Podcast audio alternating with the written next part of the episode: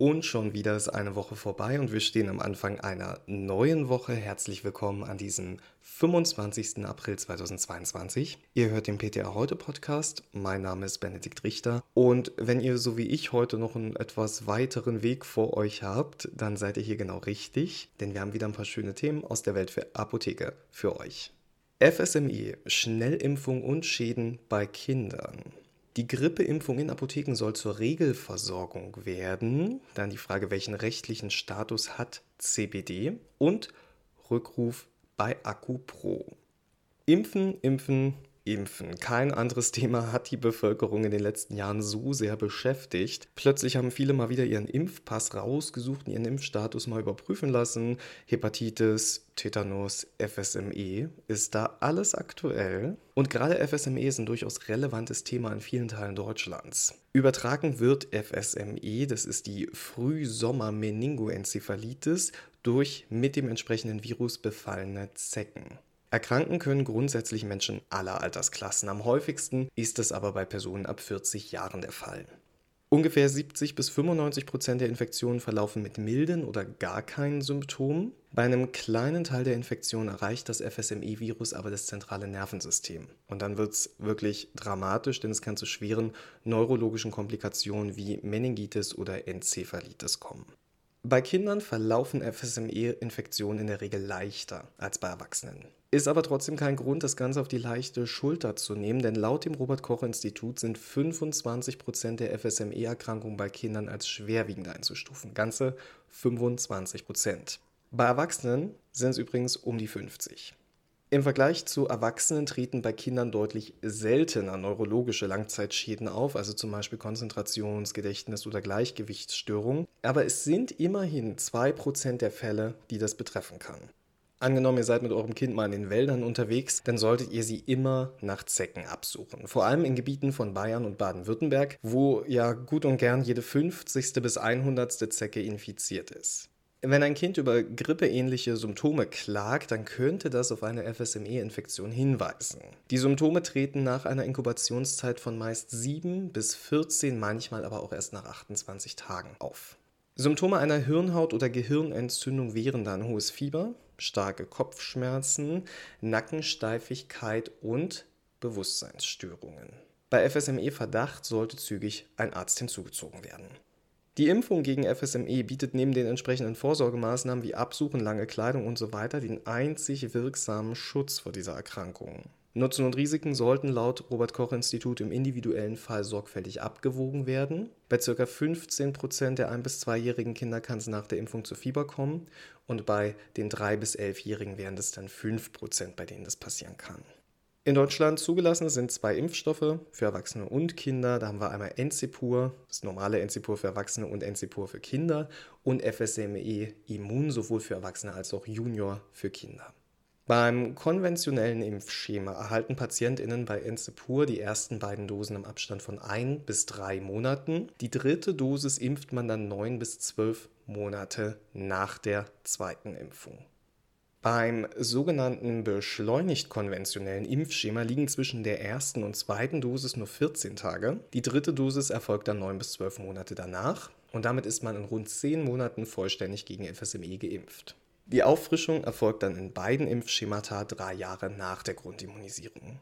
Und dann gibt es noch das schnelle Enzepur-Impfschema. Nach der ersten Dosis gibt es die zweite Impfung bereits sieben Tage später. Die dritte Dosis erfolgt dann 21 Tage nach der ersten Dosis. Somit ist man dann bereits nach drei Wochen vollständig grundimmunisiert. Eine erste Auffrischungsimpfung sollte dann 12 bis 18 Monate danach erfolgen.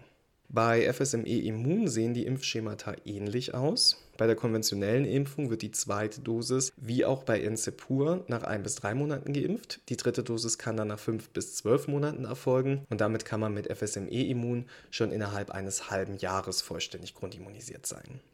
Wer sich schnell mit FSME immun schützen möchte, der lässt sich bereits 14 Tage nach der ersten Dosis erneut impfen. Die dritte Dosis wird dann 5 bis 12 Monate nach der zweiten Impfung verabreicht und die Grundimmunisierung steht damit dann nach 5,5 Monaten und auch hier wird die Auffrischung dann nach weiteren drei Jahren fällig.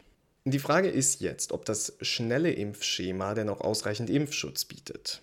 Und für Enzepur haben wir da tatsächlich Daten. Die Serokonversionsraten bei den drei Impfabfolgen bei Erwachsenen unterscheiden sich laut Daten kaum.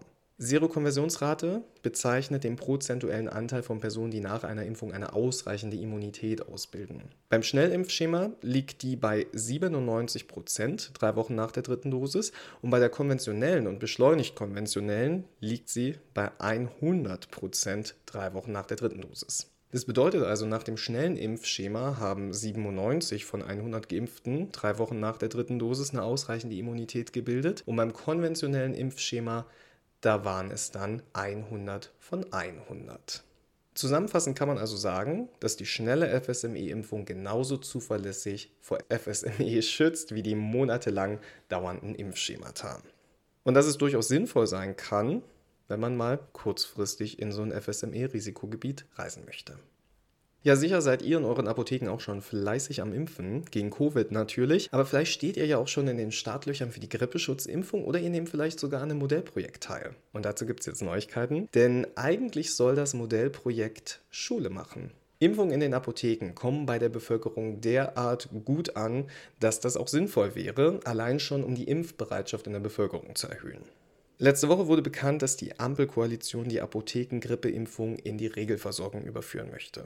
Damit würde sie unabhängig von regionalen Vereinbarungen mit einzelnen Krankenkassen werden. Konkret sind dazu Anpassungen im Infektionsschutzgesetz, im Sozialgesetzbuch, im Apothekengesetz und natürlich in der Apothekenbetriebsordnung geplant.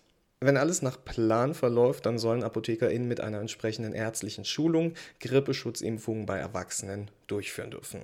Anerkannt werden sollen auch ärztliche Schulungen für die Covid-19-Impfung. Laut dem Entwurf wird die Bundesapothekerkammer verpflichtet, zusammen mit der Bundesärztekammer ein Mustercurriculum für die ärztliche Schulung der ApothekerInnen zu entwickeln. Dadurch soll sichergestellt werden, dass die Schulungen bundesweit möglichst einheitlich durchgeführt werden und zügig beginnen können. Der GKV-Spitzenverband soll mit der PKV, mit dem Deutschen Apothekerverband, einen Vertrag über die Durchführung von Grippeschutzimpfungen in Apotheken schließen, der insbesondere das Honorar regelt und die Impfdokumentation und Abrechnung. Dafür haben die Krankenkassen und ApothekerInnen jetzt zwei Monate Zeit, wenn alles durch ist. Wenn bis dahin keine Einigung erfolgt ist, dann muss mal wieder die Schiedsstelle ran. Laufende Modellprojekte enden spätestens neun Monate nach Vertragsschluss. Und für uns PTA ändert sich erstmal nichts. Die Apothekenbetriebsordnung wird künftig wie folgt lauten. Nur Apotheker, die zur Durchführung von Grippeschutzimpfungen berechtigt sind, dürfen die Aufklärung, Anamnese, das Einholen der Einwilligung der zu impfenden Person und die Grippeschutzimpfungen durchführen. Bei der Vorbereitung und Dokumentation der Impfung kann das Personal der Apotheke unterstützen. Zudem ist die Durchführung der Schutzimpfung nur gestattet, sofern das Berufsrecht dem nicht entgegensteht. Maßgeblich sind in diesem Zusammenhang insbesondere die Regelungen in den jeweiligen Berufsordnungen der Apothekerkammern. Und da wir gerade von rechtlichen Neuerungen sprechen, sprechen wir doch mal über den rechtlichen Status von CBD. CBD steht für Cannabidiol und wird aus der Pflanze Cannabis sativa gewonnen. Und während viele PatientInnen dem CBD umfangreiche Wirkungen zusprechen, ja, macht es den Mitarbeitenden der Apotheke vor allem eins, nämlich Bauchweh. Denn unklar ist der rechtliche Status. Anbieter bringen ihre CBD-haltigen Tropfen, Tees, Öle etc. nämlich in der Regel lieber als Lebensmittel bzw. Nahrungsergänzungsmittel in den Verkehr, als dieses komplizierte arzneimittelrechtliche Zulassungsverfahren zu durchlaufen. Und wir am Handverkauf, wir müssen mehr oder weniger auf eigene Verantwortung entscheiden.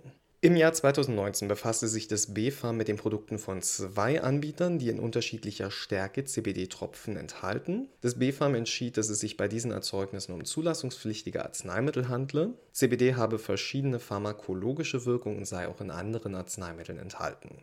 Ja, dagegen hat das Unternehmen geklagt. Bei der gegebenen Dosierung sei eine pharmakologische Wirkung nicht belegt. Vergleichbare Mengen an CBD könnten auch über die normale Ernährung aufgenommen werden, war die Argumentation. Und das Verwaltungsgericht Köln war auf Seite des BfArM in der Pressemitteilung wurde erklärt, es handele sich bei den Erzeugnissen um Arzneimittel, die einer arzneimittelrechtlichen Zulassung bedürften. Da wir in der EU ein wirkstoffgleiches Arzneimittel zugelassen haben, nämlich gegen kindliche Epilepsie, lässt die Vermutung zu, dass CBD auch in anderen Produkten pharmakologisch wirke und dies gelte auch dann, wenn der Wirkstoff in diesem Produkt unterdosiert sei.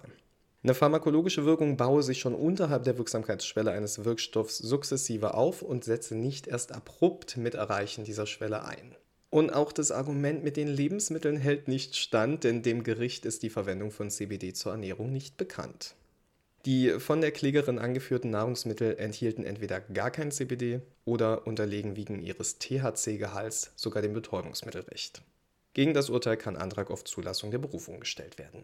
Inwiefern uns das in den Apotheken weiterhilft, ist noch ungewiss, aber es bietet dennoch eine Orientierung, wie man zu CBD-Produkten berät. Und zum Schluss hätten wir dann noch einen Rückruf zu melden. Die AMK informiert aktuell, dass die Firma Pfizer vorsorglich alle betroffenen Chargen und Präsentationen der Fertigarzneimittel AccuPro mit dem Wirkstoff Quinapril in 5, 10 und 20 Milligramm jeweils 100 Tabletten zurückruft. Betrifft die Packungen, die sich noch innerhalb der Laufzeit befinden. Der Grund für den Rückruf dürfte uns allen bekannt vorkommen. Hintergrund ist, dass die Produktchargen auf die Anwesenheit von Nitrosaminen getestet wurden. Diese Tests zeigten, dass in allen Chargen, die sich momentan auf dem deutschen Markt befinden, Nitrosamine enthalten sind. Die leiten sich von dem aktiven Wirkstoff Quinapril ab. Die gemessenen Mengen liegen oberhalb der empfohlenen produktspezifischen Tagesdosis. Für die Abholung vorhandener Ware sollen sich Apotheken telefonisch an den Kundenservice wenden, denn die Portokosten für unangekündigte Retouren können nicht erstattet werden und die Rückholung erfolgt ungekühlt. Macht die ganze Sache ein bisschen einfacher. Ja, und das wäre es auch schon wieder für diese Woche. Vielen Dank fürs Zuhören. Ich hoffe, ihr fühlt euch wieder gut vorbereitet und es war das ein oder andere spannende Thema für euch dabei. Ich werde mich gleich auf den Rückweg nach Berlin machen, aus dem wunderschönen Baden-Württemberg. Liebe Grüße an alle KollegInnen hier in Baden-Württemberg. Bei euch ist es wirklich schön. Mir bleibt noch euch allen eine schöne Woche zu wünschen. Ganz viele freundliche KundInnen, PatientInnen und KollegInnen. Und wenn ihr mögt, dann hören wir uns nächste Woche wieder. Ich werde auf jeden Fall da sein. Bis dahin, gehabt euch wohl.